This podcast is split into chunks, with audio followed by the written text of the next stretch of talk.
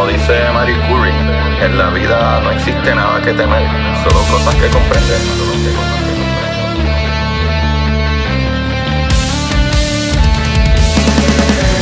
Recuerden correr y buscar la manera de aprender que más le divierta.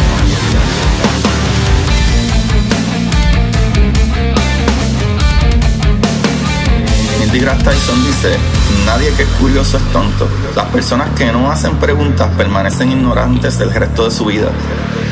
Y para ustedes, esto es curiosidad científica.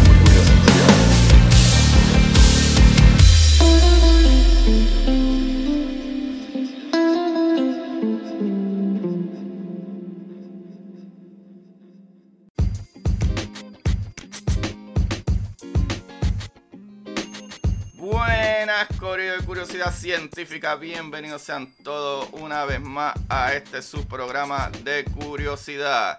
Como ustedes habla su host Agustín Valenzuela, trayendo las maravillas más maravillosas de la maravillosidad del universo. Corillo, el día de hoy vamos a hablar, ¿verdad? Vamos a hablar de un tema que es sencillito, pero me gustaría que la gente lo tuviera en la mente, porque cuando hablamos de un tema así, hoy vamos a hablar de exoplanetas, y hemos hablado antes de exoplanetas, pero siempre hablamos de lo mismo.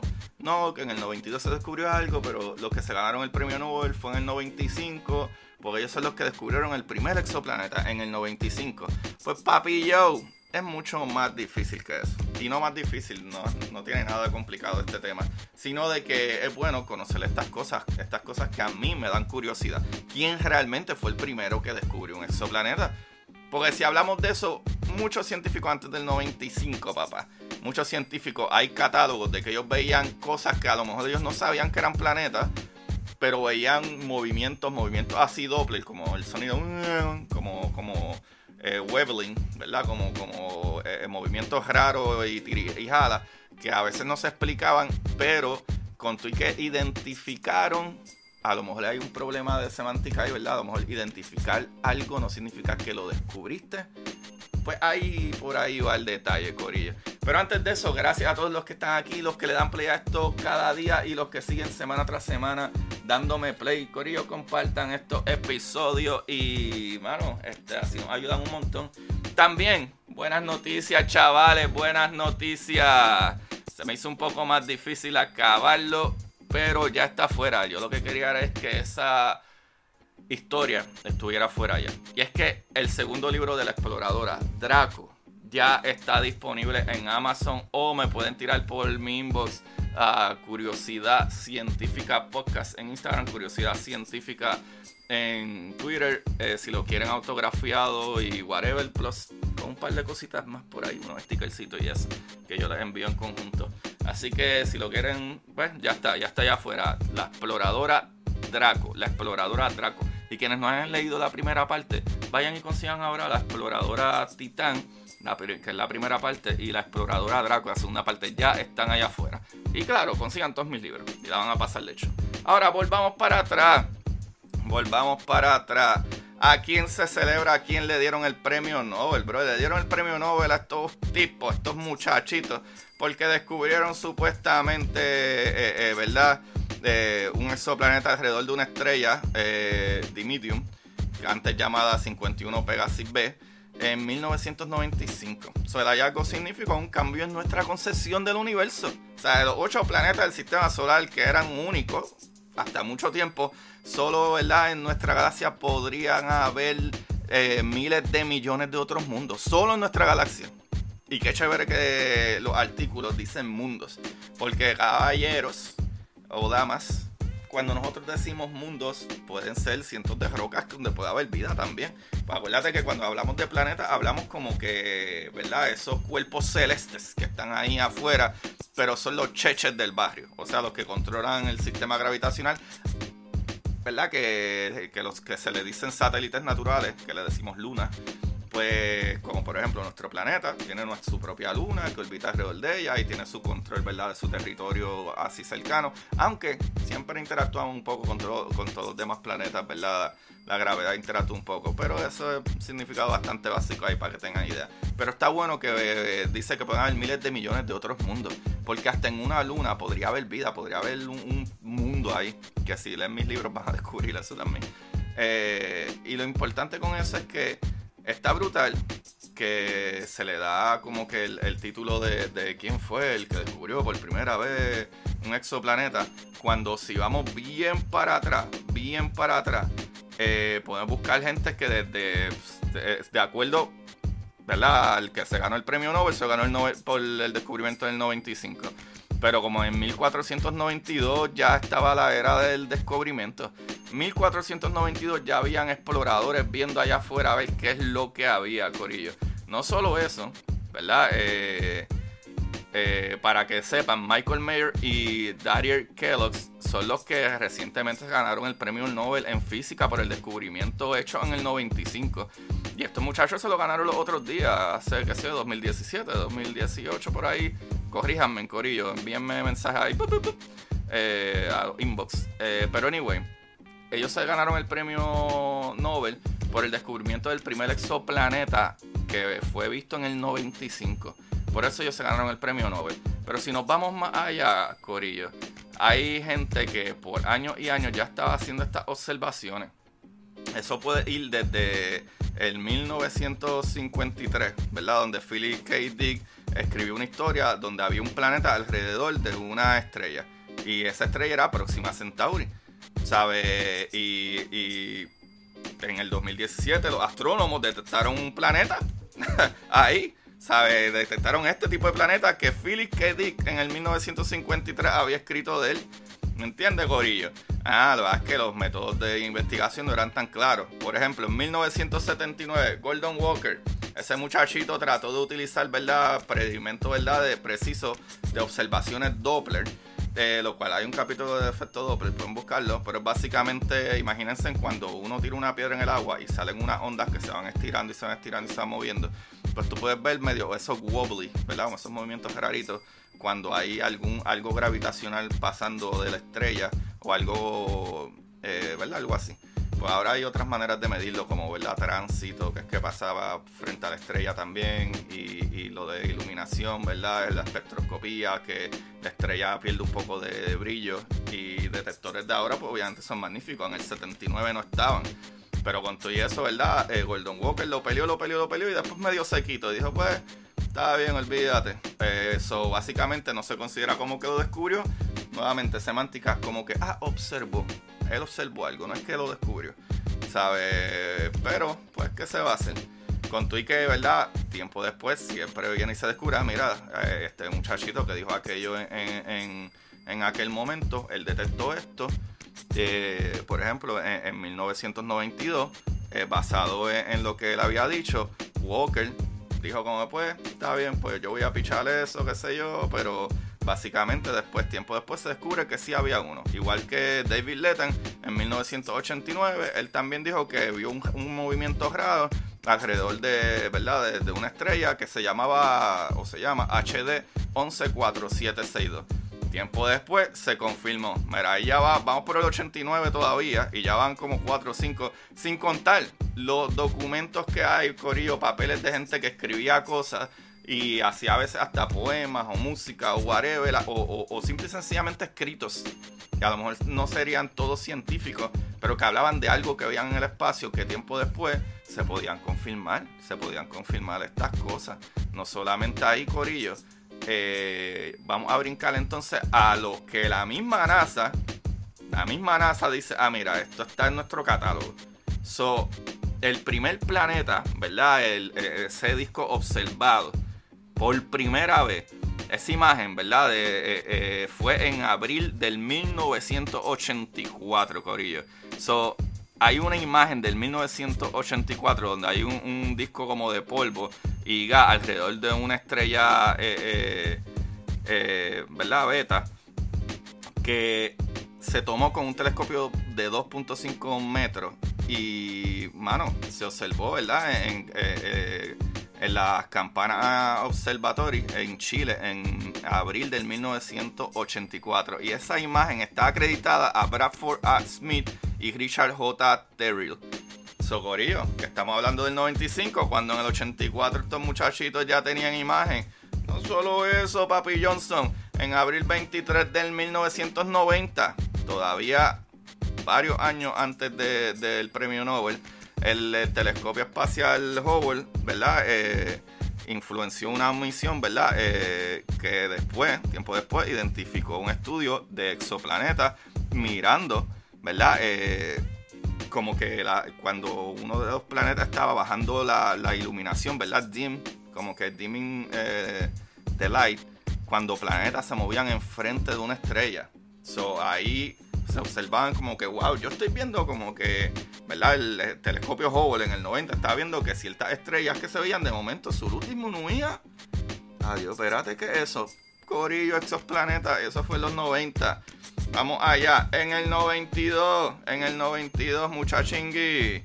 Esta está buenísima porque Alexander Woskan San y Dale Frell anunciaron que descubrieron dos planetas rocosos orbitando y esta nos toca bien de cerca eh, porque esa fue la que se descubrió en el, en el observatorio agresivo Corillo. Pero estos muchachos observaron eh, que entre medio de una pulsar, ¿verdad? Que es una, una estrella de neutrones y una estrella enana, habían encontrado algo ahí que se veía, papito. Había, ¿verdad? Eh, y fauna. Eh, eh, era una estrella binaria, para que tengan idea. Eso era una estrella binaria entre una enana blanca y una estrella de neutrones, ¿verdad? Que estaba haciendo pulsares.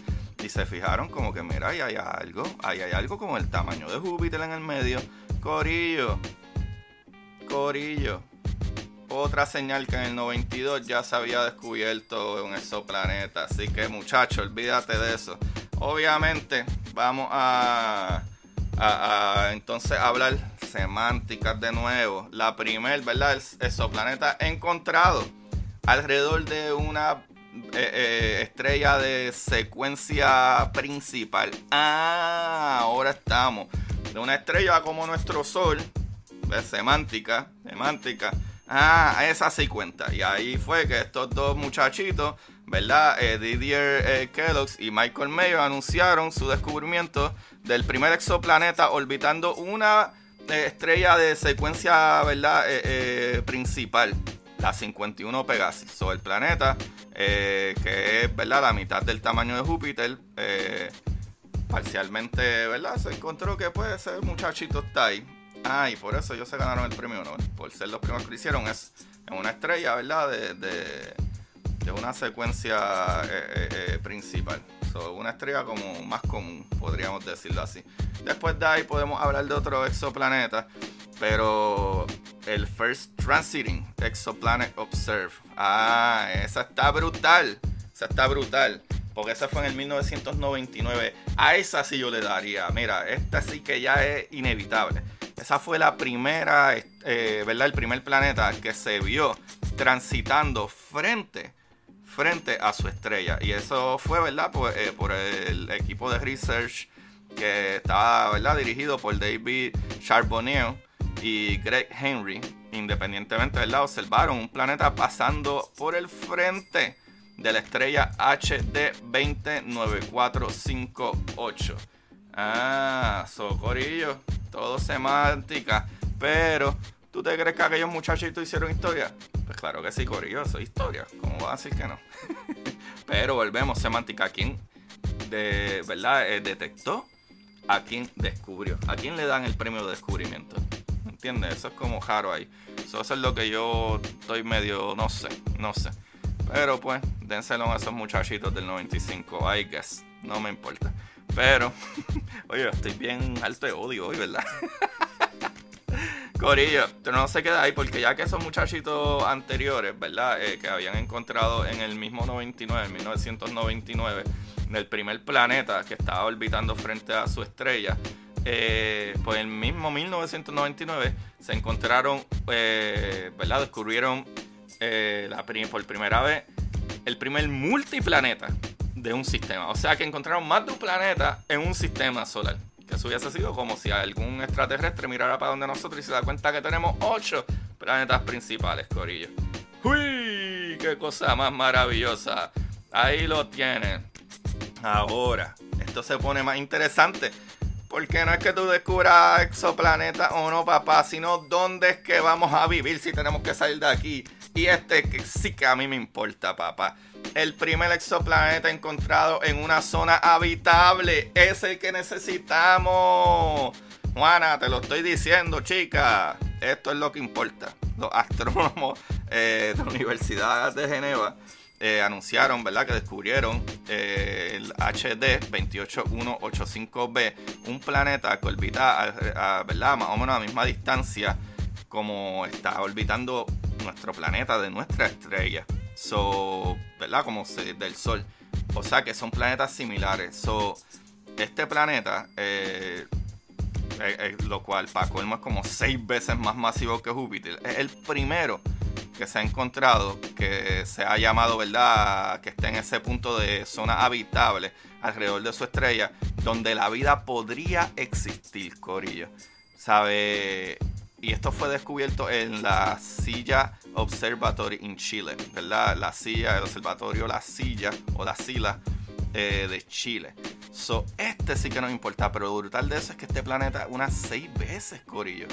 O sea, seis veces el masivo de Júpiter. ¿Será este planeta un planeta rocoso donde uno pueda estacionarse, ¿verdad? Y, bajarse y eso.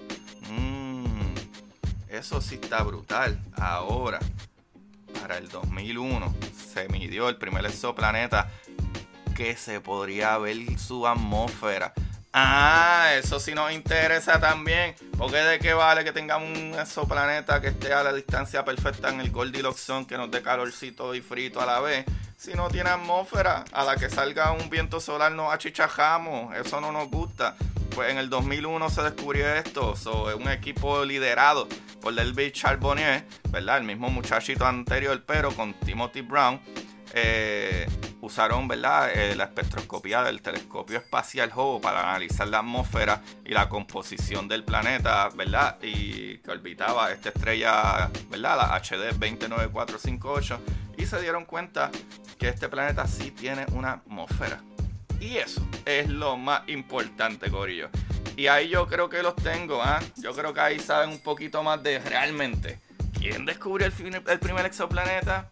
Eh, yo no sé. Yo no sé si valdría la pena haberle dado el premio Nobel a esos muchachos del 95, del descubrimiento del 95. Pero todo es cuestión de semántica. ¿Quién observó y quién descubrió? No sé. Yo pienso que si tú miras para el fondo del mar y tú ves que hay pesetas de oro, tú dices, ahí hay algo que parece oro, creo que oro, pero después viene alguien y lo recoge del piso y dice, ah, sí, era oro. Yo no sé, quien lo vio primero fui yo. Yo fui el que dije que eso era oro y parecía oro. No sé. Yo creo que quien lo descubrió fui yo. Y después alguien con mi datos fue, fue a decir que era verdad.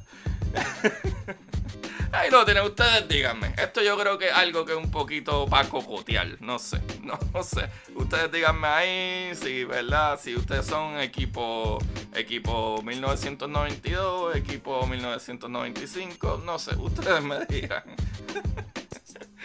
Ve, pero tiene un episodio bastante bueno, bastante chévere. La estamos pasando de show. Y mira, maravilloso, Papi Johnson y nada, esta información la saqué, aunque no lo crean.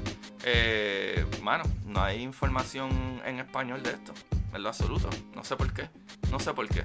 So, esta información la saqué de eh, exoplanet.nasa.gov, de e también, nasa.gov, de también eh, Scientific America. So, esos tres, no, no, hay, no hay de quien descubrió el primer exoplaneta en español, Corillo. So, yo sé que estoy haciendo esto básicamente traduciendo ahí más o menos como pude hacerlo lo más resumido posible, porque también hay un montón de información por ahí para abajo. Y lo único que encontré en español era un pagrafito de 1, 2, 3, 4, 5, 6, 7, 8 líneas. Pagrafito, 8 líneas diciendo que el planeta, ¿verdad? Del, sistema, como es la estrella llamada 51 Pegasus B y del 95. Y no dice ni siquiera quién encontró el plan, eh, ¿verdad? ¿Quién le dieron el premio Nobel? Pero ahí está, está bien porquería ese artículo de la vanguardia. So, realmente tienen que ir a exoplanets.nasa.gov y la información está en inglés, pero está bien bonita, está bien hecha, unas presentaciones brutales. Y a Scientific America y nasa.gov, pelado. Ellos también tienen significado y eso de que son exoplanetas. Pero muchachones, ahí lo tienen, viste, papá. Entretenido, súper chévere, súper nice. Y ustedes no tienen que leer los reportajes. Yo lo leo, los resumo y se los traigo aquí. Mira, en arroz con habichuela, como mi libro. Busquen mi libro de curiosidad científica. El universo en arroz con habichuela está en Amazon o me escriben a mí, lo envío, mira, dedicado y les envío stickercitos y, y marcadores y cosas así bien nice también. Eh, también la exploradora Titán. Y el nuevo libro, la segunda parte ya salió. Mira, está como pan caliente, salió ahora. Ahora mismo salió eso, Corillo. Hace unas horas, unos días, dependiendo cuando tú escuches esto. Hace unos años, voy a decir entonces ahora, ya que sigo escuchando esto un par de años. Pero ya está afuera, la exploradora Draco. La exploradora Draco ya está afuera. Busquen mi libro en Amazon. Lo pueden buscar bajo los nombres o pueden buscarlo, ¿verdad? Eh, bajo mi nombre. Eh, Agustín Valenzuela Alvarado. Valenzuela con V y Z y Alvarado eh, con V también, el Alvarado. Eh, mano, pueden buscarlo en Amazon, Agustín Valenzuela Alvarado. También mi Patreon, pueden buscar Patreon, patreon.com slash Agustín Valenzuela para historias cortas y un par de cositas extra. Eh, historias cortas ciencia ficción, horror, drama, uff, también brutales. Estamos, matando la liga en el Patreon. Estamos matando la liga. Más nada voy a hacer. Ningún boricua está haciendo esto que estoy haciendo, papá. Eso es todo lo que voy a decir. Mano, y obviamente de esa misma historia del Patreon sale la primera parte, salió ya, que la pueden conseguir. Para los que no tienen tanto tiempo o no quieren pagar el Patreon mensualmente, pues mira, busquen el libro de historias cortas para sentarse en el inodoro. Eh, ya está la parte 1 afuera y tiene varias historias, 10 historias creo, que son del Patreon y la van a pasar de hecho. Esas historias están muy brutales. Así que vayan allá, ya que hay bastante contenido allá metido para que se lo capen. Es contenido que no pase moda. Aquí no hablamos de bochinche ni de cosas que ya pasaron. Aquí hablamos de cosas, mira, que van a la par. Día tras día y año tras año seguirá estando vigente, papá. ¡Uy! Somos los duros de esto. Corillo, nada, ya les dije, búscanme, síganme, por favor, eh, suscríbanse al YouTube, Curiosidad Científica Podcast, y, mano, apóyenme con los libros y apóyenme enviándole estos capítulos a la gente y algo que no les sale nada, en nada, o sea, algo que les sale de gratis, es compartir, mano, estos episodios y taguenme y comentenme, porque lo más que a mí me gusta esto es la comunidad, la gente que me envía cosas y le pueden preguntar de la gente que me sigue, que me envía cosas de, ah, mira, vi esto, ah, mira, vi este artículo, ah, mira, vi aquello, y muchas veces yo saco información de ahí para el episodio. Y si tú estás en el Patreon, tú puedes hacerme preguntas directamente y yo te las contesto. Así que, María, es accesible todo el tiempo. Y mis redes sociales también. So. bueno, Corillo, me callo la boca. Que tengan una semana maravillosa y nos estaremos viendo la próxima semana. Bye, bye. Ah, como siempre, busquen la manera de aprender que más le divierta. Ahora sí, bye. Y para ustedes, esto es curiosidad científica.